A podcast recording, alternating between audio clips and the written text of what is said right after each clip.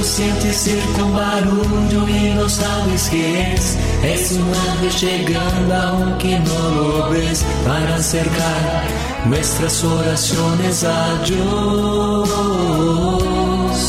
Sin más, abre el corazón y comienza a cantar que no hay gozo más grande que el amor.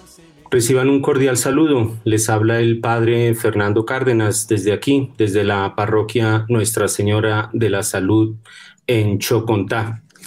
Hoy he querido invitar a una persona muy querida por muchos colombianos, español, pero tiene pues vínculos con nuestro país, Antonini de Jiménez.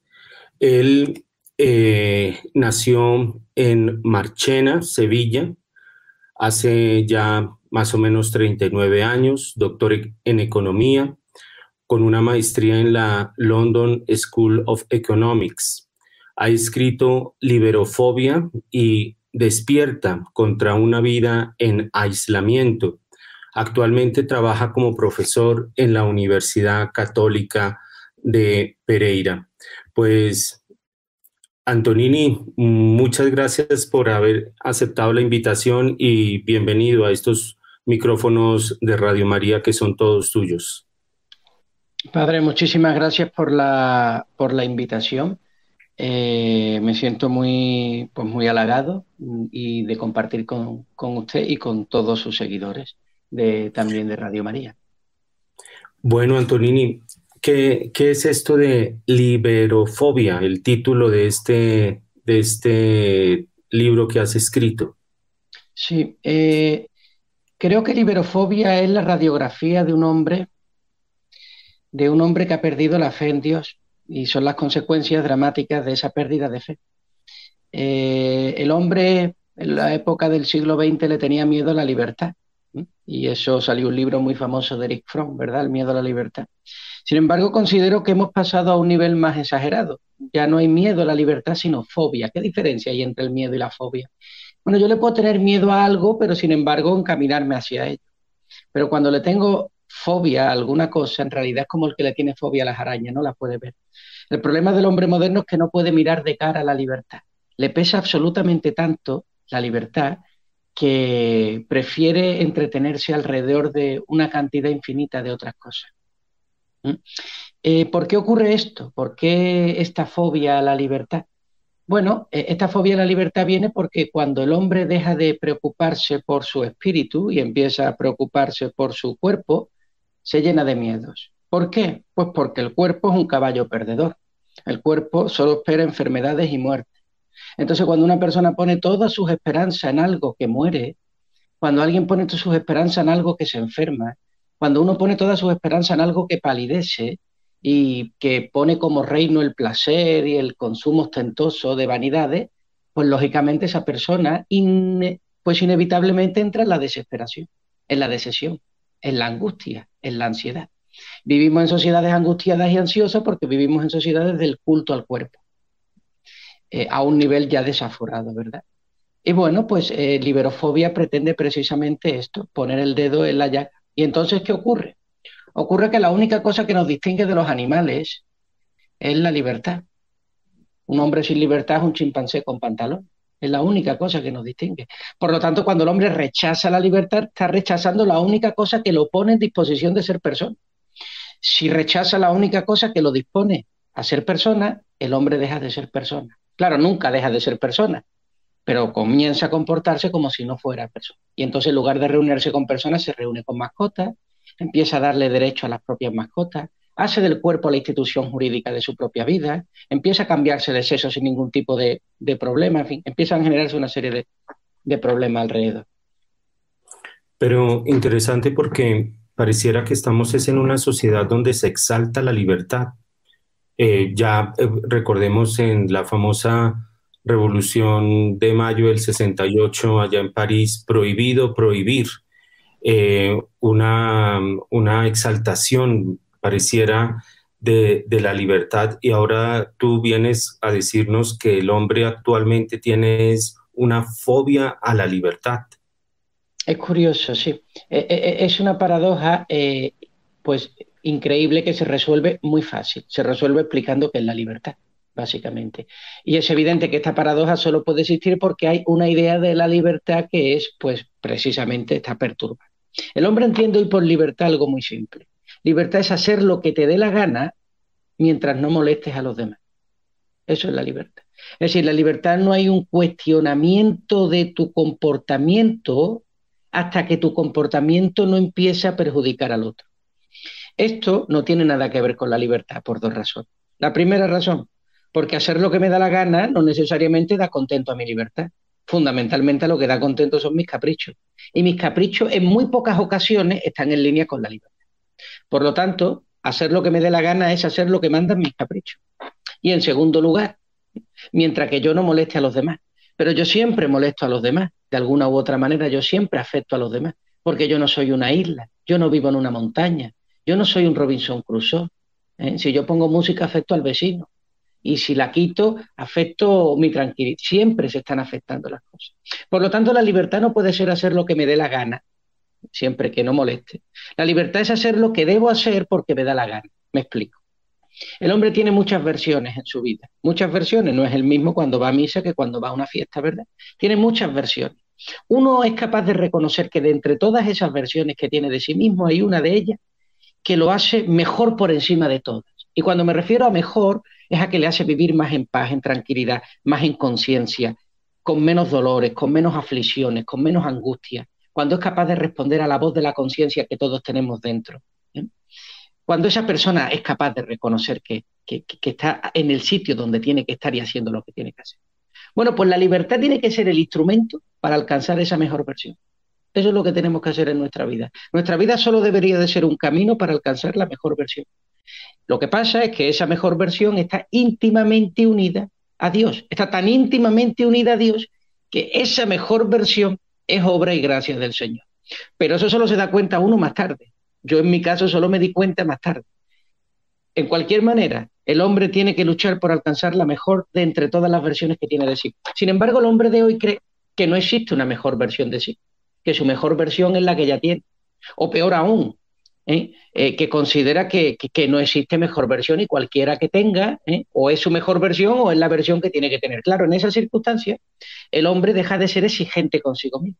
Al dejar de ser exigente consigo mismo, se convierte en víctima de la sociedad, pues es evidente que como no puede dar placer a todas las cosas que esa versión de sí le demanda, se sentirá víctima. El mundo, el capitalismo atroz, la religión que me impide ser, y entonces busca liberarse a toda costa de todo, porque todo a su alrededor se convierte en esclavitud de opresiones, muros.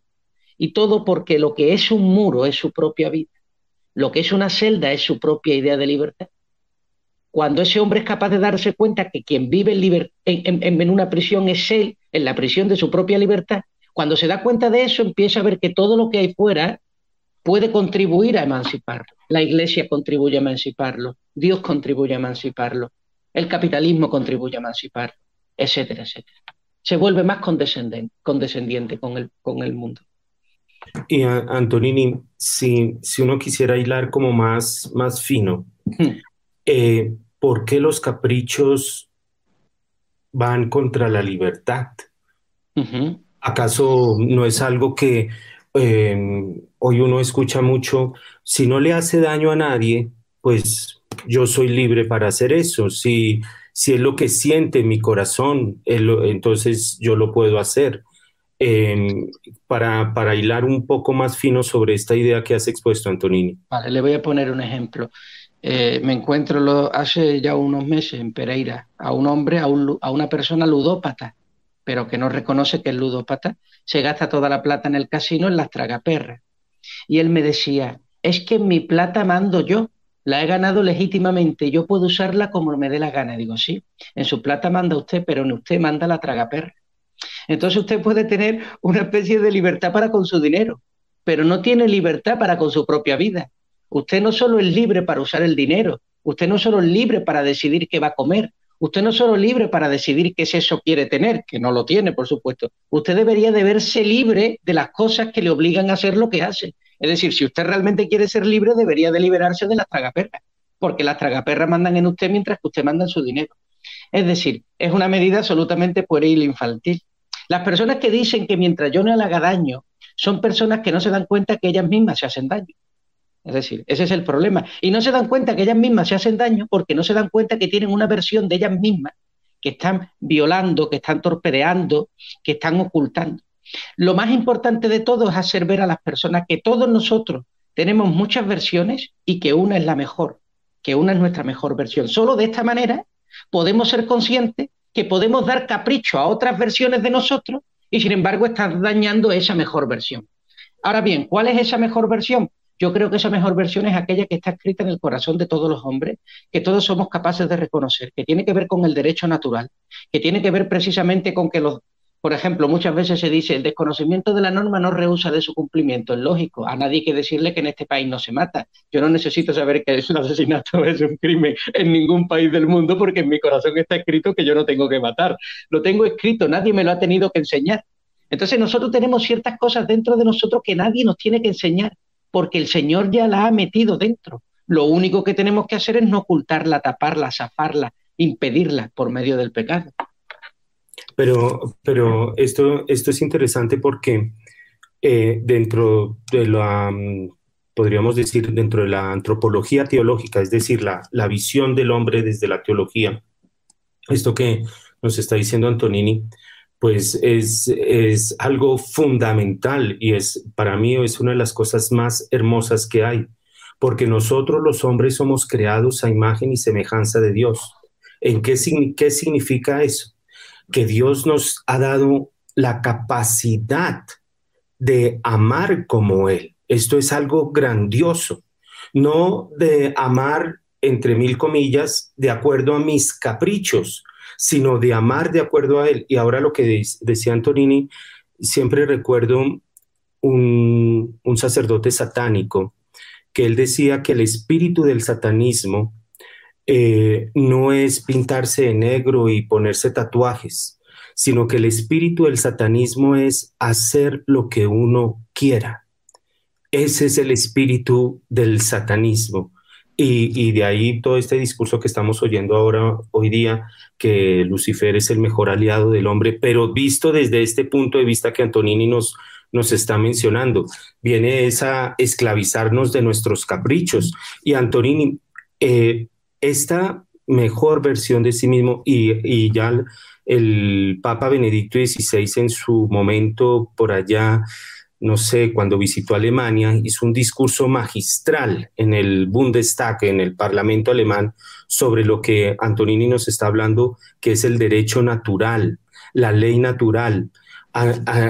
para todo el mundo es una cosa evidente que no hay que matar a otra persona, pero parece que aquí en Colombia, Antonini, nuestro gobierno está pagando ahora, va a pagar ahora para que no se mate. Así es, así, así están las cosas desordenadas en estas sociedades. Pero, a, Antonini, ¿cómo? Porque tú nos dices, hay como varias versiones que uno tiene. ¿Cómo llegar a descubrir que la mejor versión, cuál es mi mejor versión? ¿Cómo llegar a descubrir esto? Mire, yo le voy a contar mi experiencia personal y pasa necesariamente por, pues hay, hay, casos y casos, hay personas que tienen la gracia de recibir de Dios el don de la conversión de manera automática, milagrosa y sin necesidad de ningún esfuerzo. Bendito sea el Señor. En mi caso ha sido una peregrinación y no ha sido una peregrinación en busca de Dios. Yo nunca he sido consciente de, quería, de que quería a Dios en mi vida, pero sí he tenido siempre conciencia de que quería la verdad.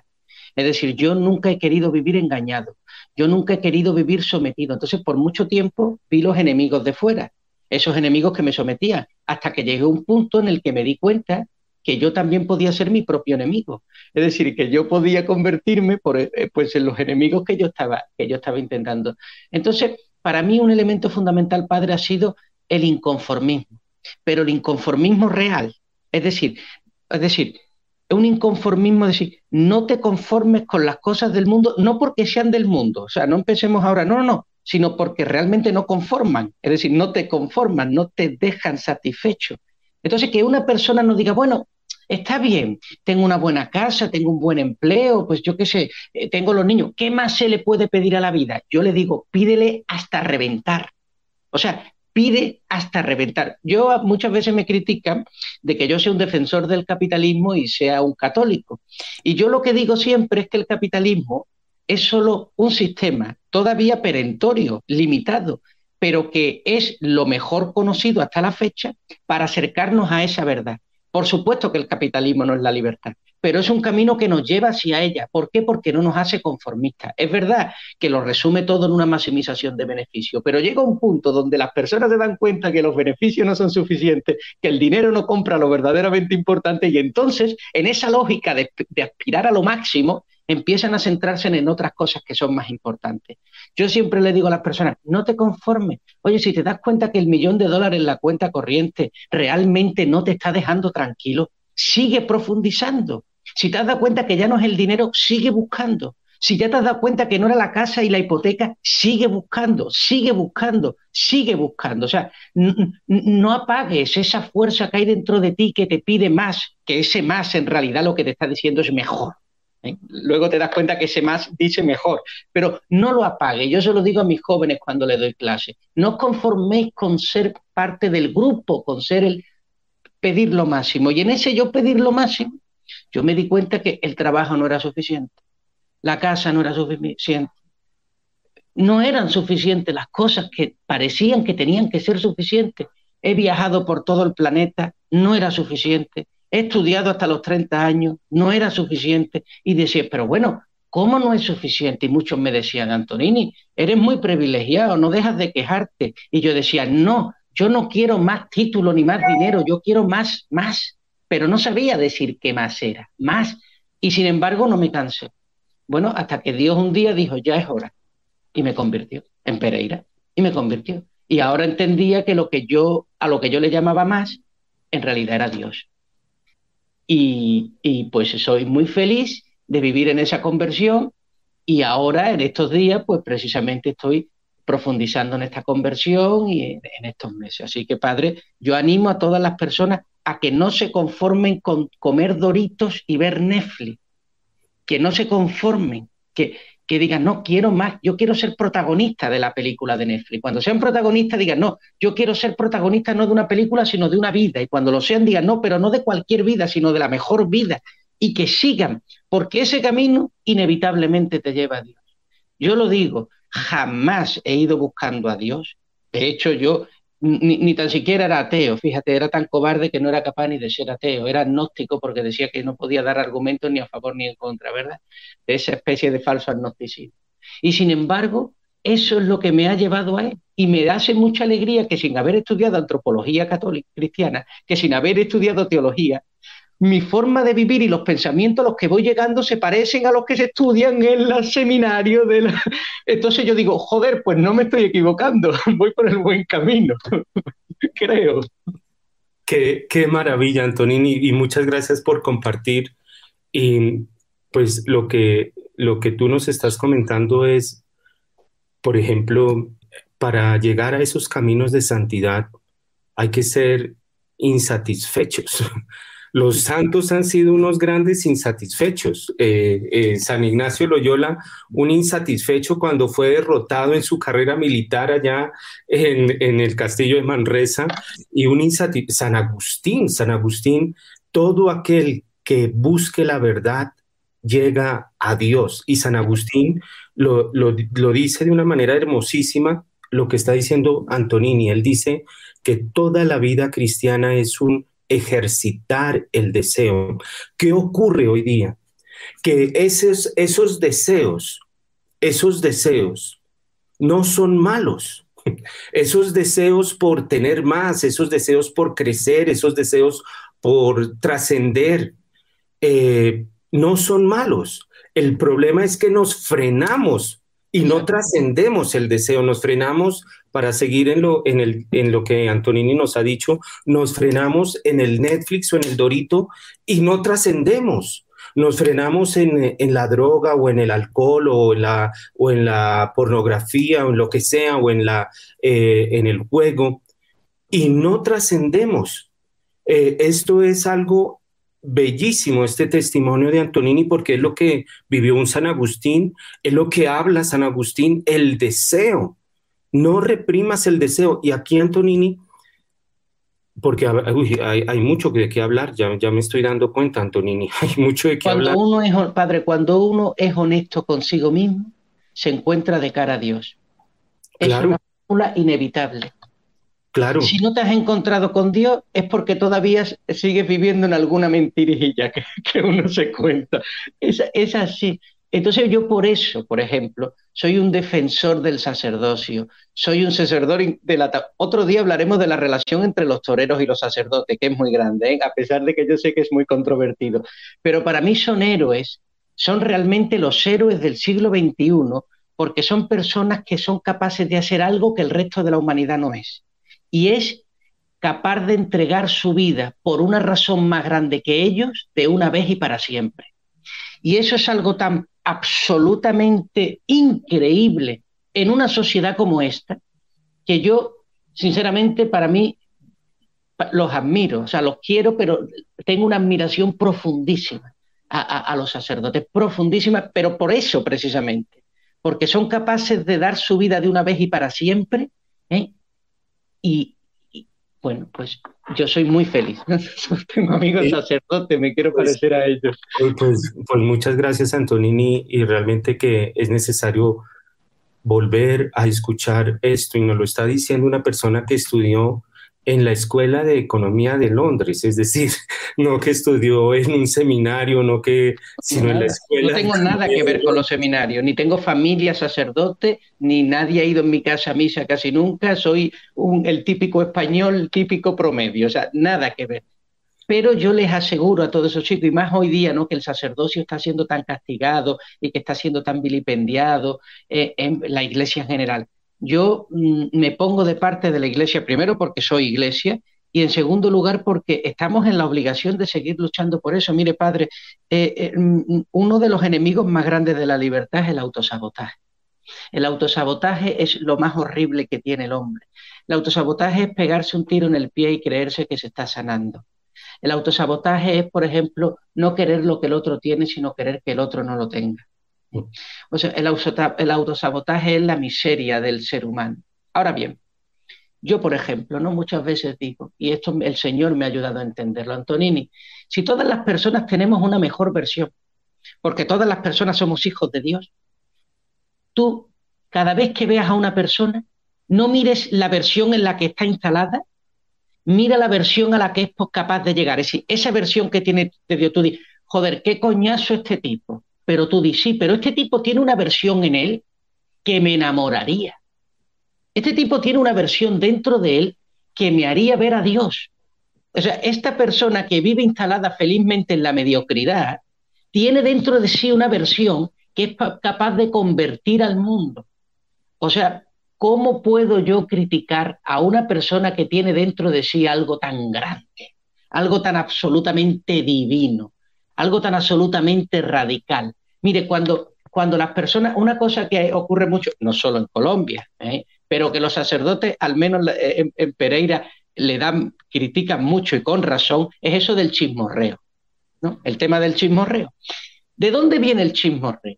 El chismorreo viene de una sociedad que legitima el pecado, pero condena al pecado. Me explico. Nosotros permitimos la prostitución, pero el que va a las prostitutas, ay, mira qué desgraciado, Permitimos el casino y el juego, pero el que va al casino y el juego, mira, este caído al casino y al juego, ¿verdad? O sea, el chismorreo es el resultado de una sociedad que legitima el pecado, pero que condena al pecado. Curiosamente, la iglesia hace lo contrario, condena al pecado y salva al pecador. Pero bueno, pero para que veas cómo va el asunto. Entonces, el chismorreo, que el chismorreo es una manera de una especie de autocondescendencia que las personas se dan a sí mismas para decir, bueno, yo estoy metido en la mediocridad, pero no tanto como tú. pero no tanto como tú. Entonces es una condescendencia de la propia mediocridad en la que cada uno estamos instalados. Eh, eh, esto, y, Antonini, bueno, eh, ya que pues nos compartiste y lo agradezco, en Pereira, aquí en Colombia, es decir, ¿cómo llegaste de allá de Sevilla a Pereira? Claro, tengo entendido que sí, que has viajado por muchos lugares, has estado en muchos lugares, pero ¿cómo llegaste a Pereira y en Pereira, pues que pues yo soy colombiano y nosotros los colombianos tal vez hay veces tenemos eh, como una manera de exponer el cristianismo de una manera pues natural, pero para un español tal vez eso es muy fuerte. ¿Cómo, cómo fue, cómo fue eso? Bueno, hay una cosa, ahora primero la pregunta cómo llega a Colombia y luego la pedagogía sacerdotal en, en Colombia frente a España, ¿no? que puede ayudar mucho también eh, a nosotros los españoles. Mire, padre, yo, ah, yo empecé a viajar profesionalmente, decía, a ganarme la vida, a trabajar con 30 años cuando me voy a Camboya. Yo acabo los estudios, en España los estudios se dilatan por mucho tiempo, tenemos un estado del bienestar, los estudiantes no tienen que trabajar tan jóvenes, entonces uno se puede permitir hasta los 30 años estar estudiando y viviendo en casa de sus padres. Con 30 años acabé todo lo que tenía que estudiar y me fui a Camboya. De Camboya viví en la frontera norte mexicana y luego acabé en, Colombia. ¿Pero por qué acabé en esos países? Porque no me fui a Roma, a París, a Londres, a Nueva York, que es donde suelen ir los chicos de mi edad cuando estudian y hacen estas cosas. Pues precisamente por lo que hablábamos del inconformismo. Es decir, yo me di cuenta que cuando yo iba a Roma, París, a Londres, pues muy bonito, pero que yo no salía de la versión de mí mismo en la que yo estaba instalado en España, ¿vale? Es como la misma frecuencia. Sin embargo, cuando yo me iba a países mucho más pobres, aparte de conocer otra realidad muy radicalmente, muy diferente a la mía, como era Camboya, por ejemplo, se activaba en mí otra versión. Es decir, era como que yo descubría otra persona dentro de Antonini porque se enfrentaba a situaciones que jamás en su vida había sido capaz de imaginar. Y eso dije, wow, esto va a ser para mí muy útil para saber quién soy. Entonces yo, por eso yo pienso que la figura de Sócrates ¿eh? Eh, fue tan alabada por el Papa Benedicto XVI ¿eh? y, y, tan reconocida porque realmente lo considero, es decir, yo creo que a Sócrates le faltó muy poco para conocer a Jesucristo. No lo conoció porque aún no se había revelado, pero le faltó muy poco, ya él reconocía el Diamond, porque una persona que quiere conocerse a sí mismo, pero de verdad, de verdad, de verdad, de verdad, a los Sócrates, como decía antes, se acaba encontrando con Dios. Y así fue mi vida. Yo empecé a conocer las mentiras que empezaba a echarme a mí mismo, empecé a, convertirme en una especie de experto de, autocondescendencia, de excusas, de, pretextos que me lanzaba a mí mismo. ¿eh? Empecé a corregirlo poquito a poco hasta que precisamente me encontré eh, en Colombia con Dios. ¿Qué me encuentro en Colombia? En Colombia me encuentro con una fe que por un lado es una fe muy viva, pero por otro lado es una fe muy joven. ¿Eso qué quiere decir? Que ocurren ciertas cosas en Colombia que uno en España se reiría, ¿no? Como diría, pero bueno, esto, esta gente de qué va, o sea, esto, esto, no, no, no, los mismos sacerdotes españoles dirían, pero bueno, esto, esto, esto qué es, ¿no? Sin embargo, para mí ha sido muy importante, porque, por ejemplo, por ejemplo, que la gente vaya con el agua en la botella para que el sacerdote se la bendiga, eso es impensable. No solo es impensable, eso tú lo haces en España y un sacerdote se cree que tú eres un chamánico, alguien que va a ser alguna. O sea, como dice, ¿pero dónde vas? ¿qué haces? ¿No? Ese tipo de... Y aunque muchas personas puedan tener una razón un poco todavía superficial, sin embargo, a mí me hacía ver que se recuperaba ciertos signos que la Iglesia en ciertos lugares del mundo está perdiendo. Y que eso le daba una vivacidad y que eso le da un color y que eso le da una fuerza a la fe que en algunos lugares de Europa y en España particularmente se está perdiendo. Entonces, si bien en algunos casos puede parecer adolecer de una cierta ingenuidad, ¿eh? podría uno decir desde fuera, sin embargo, esa ingenuidad a la vez es el resultado de una fuerza que yo rescato en la fe, que sinceramente yo no veo hoy en España. No lo encuentro en España y sí lo encuentro en Colombia. Entonces, esa fuerza y esa vida de comunidad eh, para mí es muy importante. Pues eh, eh, nos estás hablando de algo muy importante porque, a ver, yo comparto aquí en un momento me enviaron, yo viví en Brasil, yo viví en Brasil 12 años, en México 7 años. Hmm. de drogadictos y de alcohólicos. Y me, y me, toca siempre decir que fui como pastoral, porque en una ocasión yo dije eso y salieron algunas señoras a decir que el padre se estaba recuperando de la droga. no, fui, fui de pastoral, fui de pastoral. Y me encontré precisamente con lo que dice Antonini. Cuando uno se encuentra con, con esas situaciones, estuve en una cárcel de menores en Brasil, encerrado, viviendo allá con los, con los muchachos en esa cárcel. Em, realmente son experiencias que yo no cambio por nada, no cambio por nada. Lo que me enseñaron y lo que descubrí de un Jesucristo vivo y presente fue realmente algo que le doy gracias a Dios porque hasta hoy en mi sacerdocio me ayuda mucho. Estos, estos jóvenes, eh, yo recuerdo en una, en una tarde salí a caminar por ahí por donde estaba y escuché una música en la iglesia y entré y eran unos jóvenes totalmente, si uno los ve en la calle, perdidos, hablando trabados, eh, deformes eh, por la droga, pero cantándole a Dios. Qué bonito. Eso fue, eso fue para mí algo, pero que no, no, no se cambia. Y Antonini, algo que, porque hoy día creo que podemos caer en esto que tú decías, en esta cultura del bienestar, donde el Estado nos da todo y entonces yo no me preocupo eh, de buscar la mejor versión de mí mismo. Y puede suceder que, por ejemplo, en España o en otros países europeos, eh, Canadá, por ejemplo, eh, tengas una muy buena conexión de Wi-Fi, no te haga falta el carro, no te haga falta, bueno, em, pero, pero yo creo que eso para el hombre no, no le sirve, Antonini. Precisamente por, por eso, porque el hombre no, no llega a su mejor versión. Yo no, no, no, quiero hacer una apología contra la educación universal y contra la provisión de salud, lógicamente no lo quiero hacer porque es evidente que por ejemplo, nos encontrarían muchas cosas que sí se encuentran en Colombia, que son muy duras cuando llegas extranjero. Todo lo que está enfermo está en la calle, el loco, el maniático, el depresivo, el violador, el, el drogadicto, todo en la calle. O sea, la calle es el lugar del psiquiátrico común, ¿no? Sin embargo, en España ocurre lo que usted dice, padre, y en Europa nos hemos aburguesado nuestro espíritu. Es decir, de alguna manera el hombre se ha contentado y ha dicho, bueno, yo ya tengo todo lo que necesito, y claro que es lo que ocurre, que se ha llenado de miedos, porque todas esas cosas que necesita son las que necesita su cuerpo. La seguridad de un trabajo, eh, un salario, eh, este tipo y de vacaciones. Pero claro, como su cuerpo está condenado, condenado a la corrupción, es decir, el, cuerpo se muere. Lo, lo que es más normal es que nos vamos a morir. Eso no es nada normal. Claro, eso hace que el hombre siempre vaya corriendo como cuando uno corre en dirección opuesta a las escaleras mecánicas, que por mucho esfuerzo que haga para llegar arriba siempre está a la misma distancia del suelo, ¿verdad? Pues ocurre exactamente eso, ¿no? Entonces, claro, el hombre de hoy en Europa tiene una enfermedad brutal, que es la enfermedad espiritual.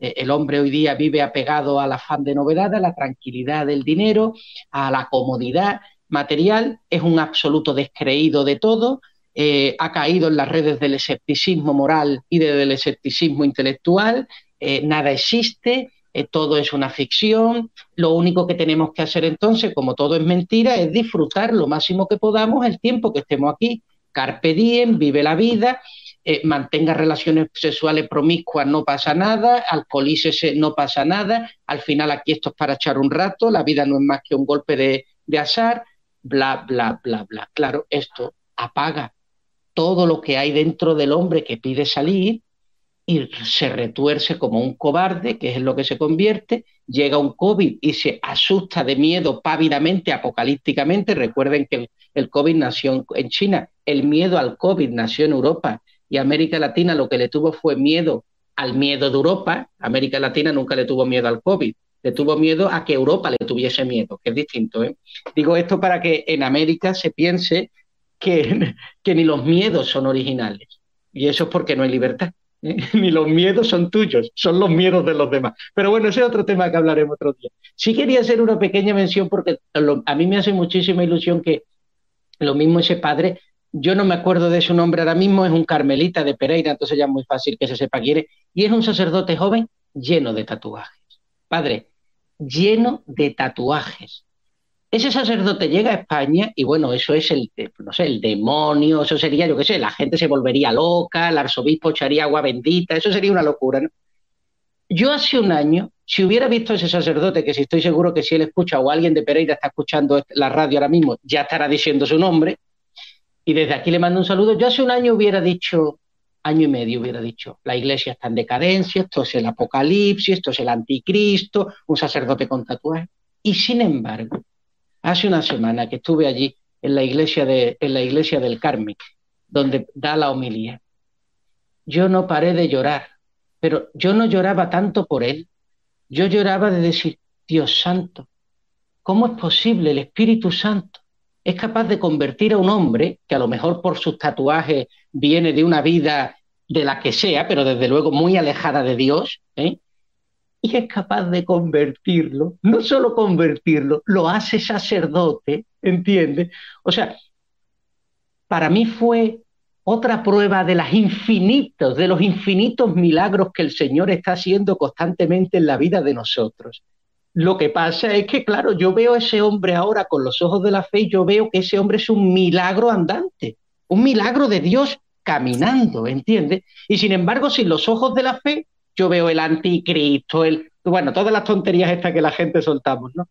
Entonces, claro, ahí yo me di cuenta que el Señor sigue haciendo milagros, que los milagros no se quedaron con Lázaro, que los milagros no están en el Nuevo Testamento. El problema es que el hombre de hoy no se pone esas gafas de su mejor versión para ver la vida en forma de milagros.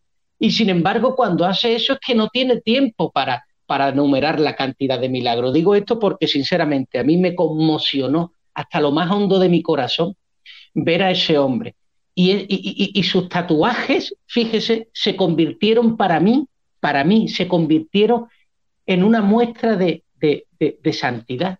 O sea, ¿cómo es posible que uno diga, ¿no? Que, cuando va mi confesora de Antonini tiene algún tatuaje, y en ese momento para mí los tatuajes de ese hombre eran redentores, ¿no? Pensaba en el Señor, que él decía, yo convierto, ¿no? Y dejadme a mí. O sea, fue algo absolutamente iluminador. Y estoy seguro que muchas personas van y se han ido de misa, solo por eso. Y pues a esas personas que se han ido de misa solo por eso les digo que si buscan su mejor versión, serán capaces de besarle los pies a, e, ese sacerdote, ¿verdad? Porque es realmente maravilloso.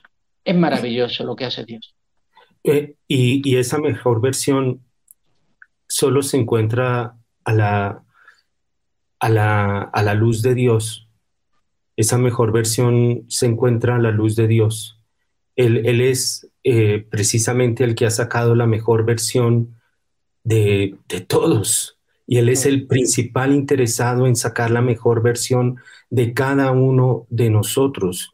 Y esto que decía Antonini, quitémonos esas gafas que nos impide ver esa capacidad a la cual Dios nos ha llamado.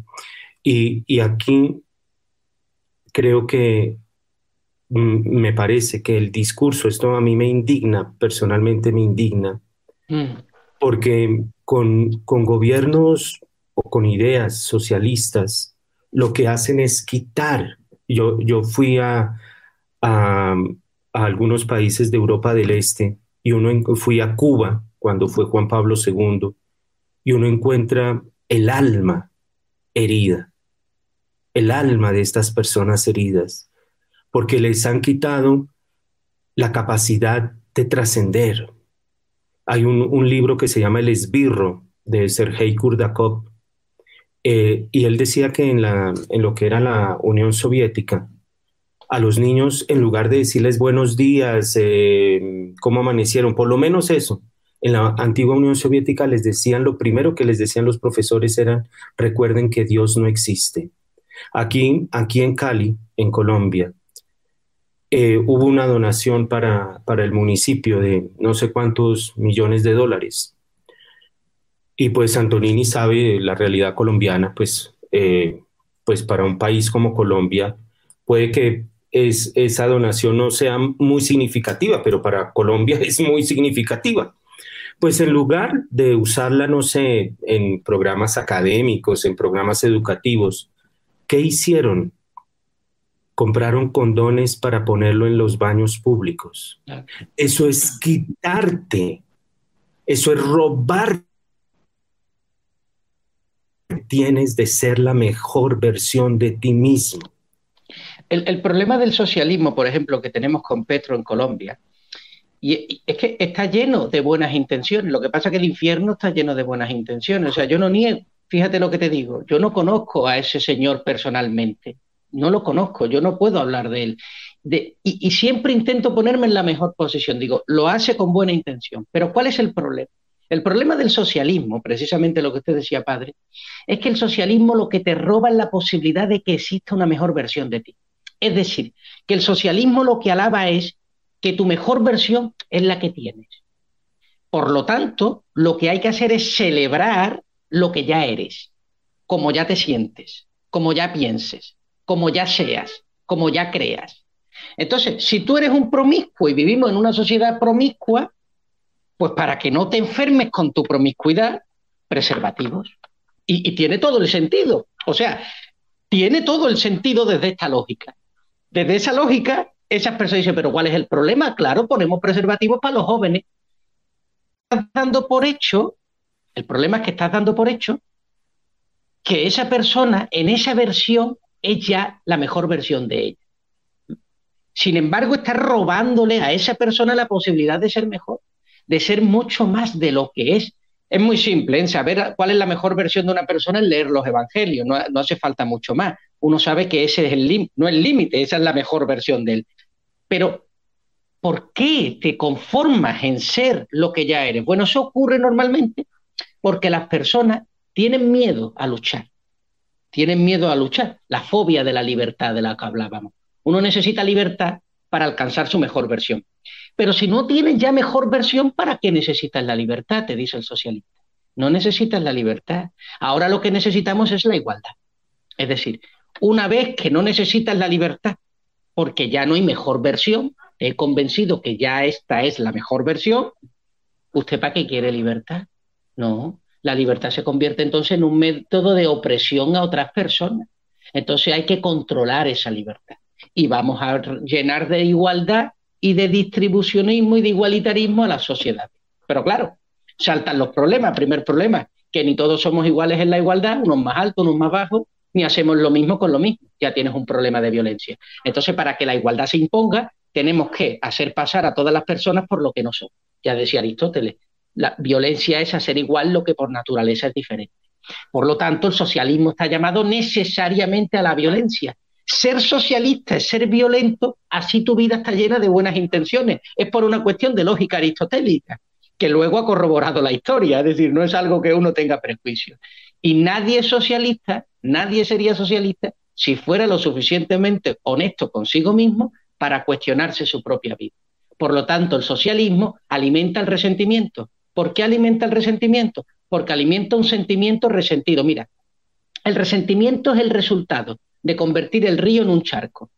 Un río, el agua fluye, ¿vale? Entonces el agua fluye, el agua no se resiente. El agua, pones una roca, pero el agua pasa porque hay corriente. Cuando hay corriente, es decir, cuando hay libertad, no se detiene el agua. Sin embargo, en un charco, el agua está resentida. ¿eh? El agua no se mueve, no hay corriente. ¿Y cuando pasa que empieza a oler mal? Empiezan a aparecer insectos, bla, bla, bla, bla, bla. Pues exactamente eso es lo que le ocurre al hombre. El hombre sin libertad es un río que se convierte en un charco. Por lo tanto, el hombre sin libertad es un hombre que pasa de tener optimismo a tener resentimiento. Y cuando tengo resentimiento y veo que soy un charco, entonces no soporto que haya un río. Porque si veo un río, recuerdo que yo lo fui y que dejé de serlo. Y como es insoportable ¿eh? ser un río y no querer serlo, entonces impido que los demás lo sean. Y entonces aplico la regla de la igualdad. Y mañana todo el mundo charco y mañana todo el mundo desayuna un, trozo de pan y todo el mundo duerme con la misma camiseta, y etcétera, etcétera, etcétera, Esta es la lógica perversa que hay detrás de ese mundo, que te lleva precisamente a la violencia y a la, y a la usurpación de la humanidad. Y, la mejor versión de sí mismo para, para este tipo de gobiernos colectivistas es la versión del líder. no versión, claro. por ejemplo, en, en, en China, en China a los, a los enfermos eh, con problemas psicológicos se les daba el libro, no sé, azul o rojo, que eran con pensamientos de Mao Zedong.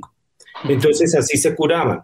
En, en, en, la, en Cuba, por lo menos cuando yo fui, no sé si cambió cuando fue Juan Pablo II, eh, el, el, el, Che Guevara. Eh, entonces se vende como la mejor versión aquellos que son, que no han sido la mejor versión de sí mismos. Y yo creo, Antonini, que eso genera también violencia en el ser humano porque lo que tú decías ahora, en el ser humano hay ese deseo natural de trascender, de ser río, pero si me están haciendo charco, entonces exploto por algún lado. Es que me pudro, es que me pudro. Pero, ¿qué es lo que ocurre con el tema del charco? El charco tiene una cosa buena, que no se mueve, y tiene una cosa mala, que no se mueve. Es decir, el charco puede ser controlado. El charco se llena de certeza, sin embargo, el charco se llena de enfermedades. Eso es lo que ocurre hoy en Europa, que hemos dejado de ser un río, de ser corriente, para ser un charco. Entonces, al convertirnos en charco, aparecen todos estos problemas. Es muy difícil que eh, solo Dios puede hacerlo, por eso Dios sigue llenando de milagros este santo país, pero solo Dios puede hacer, que un árbol germine de un charco, de una charca. No lo puede hacer el hombre en sí.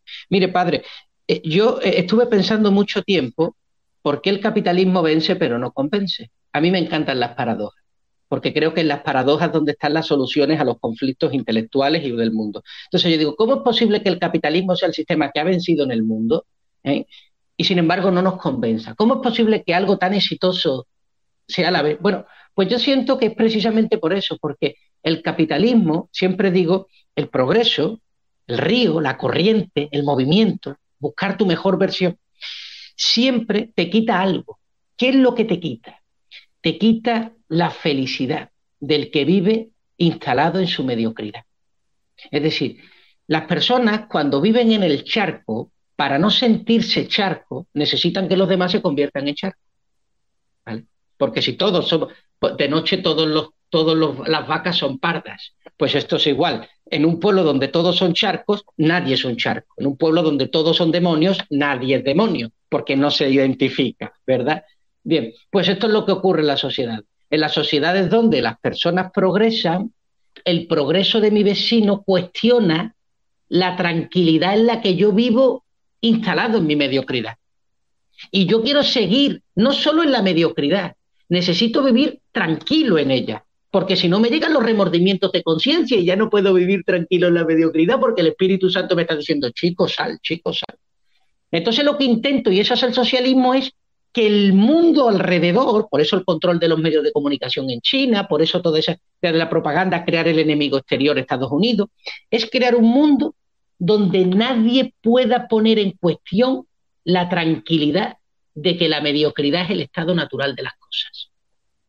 Eso es lo que ocurre en Cuba. ¿Qué se busca en Cuba? En Cuba lo que se busca es creer que el Cuba, que la mediocridad en la que vive instalado el pueblo cubano es el estado natural de las cosas. Entonces necesito obligatoriamente cegar a mi población, instruir a mi población, sacar de los libros de mi población el pensamiento libre, los medios de comunicación, Internet, porque si no, eso haría que, aún viviendo en la mediocridad, la gente se sintiera inconforme. Y ya sabe, padre, que la inconformidad es el primer punto para acercarte a Dios. Eh, y eso es eh, lo que no quieren. Eh, ahí está el famoso discurso de este Nicolás Maduro, donde él mm. dice que conoce Miami y que Miami eso es una calle que sube y que baja, pero que nada comparado con La Guaira. Es decir, ahí, ahí, está lo que nos dice Antonini, querer vender el charco como lo único que hay. Pero también Antonini hay una tendencia, me parece que es también degradante, que es la idea de que si tú quieres ser charco, sé charco, pero a mí no me molestes. Entonces, la doctrina, la doctrina social de la iglesia, con los principios de solidaridad, de subsidiariedad, no entran. Entonces, no es lo que el Papa Francisco ha dicho, la cultura de la indiferencia. Si el otro se quiere podrir en su charco, que se pudra. Pero a mí que me, no, me, no me moleste. Es que lo que hay detrás. Que, hay ese discurso también. Porque lo que hay detrás del humanitarismo contemporáneo en realidad es antihumanidad. Somos enemigos del hombre. Y usted lo ha dicho muy bien, padre. Si yo soy un charco, inevitablemente yo voy a infectar a los que se acerquen a mí. Por lo tanto, lo mejor es estar aislado y es estar con otro charco, básicamente. Esto, por ejemplo, una de las cosas que yo critico hoy día, que está ocurriendo es el tema del animalismo. ¿Por qué el animalismo te impide alcanzar tu mejor versión? ¿Qué es el animalismo? El animalismo es tratar a un animal como si fuera una persona. Yo tengo una frase muy dura, pero creo que es muy cierta, que digo, aquel que trata a un perro como a un hombre es un perro para el hombre. ¿Mm? Eso es lo que yo pienso. Porque tratar a los animales, a las mascotas, como si fueran personas, ¿eh? nuevamente evita cuestionarnos. Es, el animalismo es la, tirita, la solución que hemos encontrado en un mundo aislado, producto de la mediocridad, pero que no quiere salir de ella. Entonces yo en lugar de decir, ¿por qué yo no puedo vivir con una persona? Digo, no, yo lo que quiero es un perro que todo el día me ladre y esté feliz a mi lado para que no sea una persona. Entonces lo que hago es convertir en persona a un perro para rebajar los niveles de exigencia de ser persona. Siempre bajar los niveles. Entonces estamos en un proceso de bajar niveles. El animalismo es bajar los niveles e igualarnos a un animal. El ecologismo es bajar los niveles e igualarnos a la naturaleza y eliminar el espíritu que hay en nosotros. El indigenismo es igual, bajar los niveles, igualar todos, igualar las especies, ¿eh? Igualar las personas a las especies. Entonces, esto es absolutamente demencial. Todo lo que evite cuestionarte, lo dije el otro día en un video, es socialismo. Socialismo es todo lo que evite cuestionarte, así te hagas pasar por capitalista.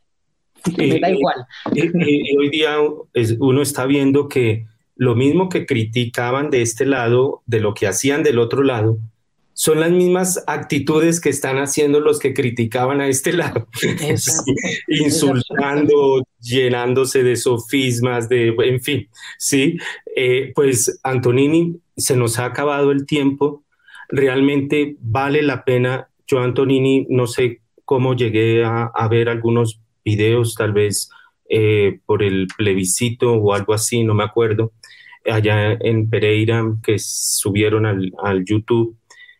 Y vale la pena porque una de las cosas de las que necesitamos aquí en Colombia son personas con este discurso, con este discurso que nos hagan reflexionar, que nos hagan pensar, eh, estamos comiéndonos, aquí en Colombia estamos dormidos, dormidos en muchos aspectos. Por eso yo los invito a que sigan a Antonini en sus redes sociales, en, el Instagram sobre todo, no sé en YouTube, pero, pero tiene unos planteamientos que por lo menos a mí me hacen pensar y me identifico. Y ahora conociendo más esa parte humana que Antonini nos ha compartido, realmente muchas gracias Antonini, que Dios lo bendiga. Y aquí en Bogotá, pues Pereira es más, más calientico, pero aquí en Bogotá es su casa cuando quiera, Antonio. Amén, Padre, muchísimas gracias. Yo siempre, cada vez que hablo con un sacerdote, le pido que, que rece por mí también, que me tengan sus oraciones, para que, el Señor, para que yo no me abandone del Señor y para que mi testimonio, si el Señor quiere, se convierta en un ejemplo de su obra en esta vida. ¿eh? Yo sí animo a las personas no esperen al cielo, que bendito sea el Señor, el cielo tiene que ser maravilloso. Podemos alcanzar el cielo en la tierra, pero no por medio del socialismo, sino a través del corazón. Y cuando eso ocurre, Padre, y esas manifestaciones de fe se dan en la vida cotidiana de un hombre, es algo absolutamente maravilloso. No hay nada que lo pueda comparar y uno se no solo se conforma, sino que se llena de gozo todo a su alrededor se llena de sentido cuando vive en el camino de Dios. Amén. Bueno, Antonini, pues muchas gracias, que Dios los bendiga. Amén, muchas gracias, Padre, buen día, que Dios lo bendiga. Buen día. ángeles en el lugar, en medio de todos y sobre el altar, trayendo las manos llenas de bendiciones. No sé si el cielo bajó, qué fue lo que pasó. Yo sé que está lleno de ángeles, sí, y que el mismo Dios está aquí.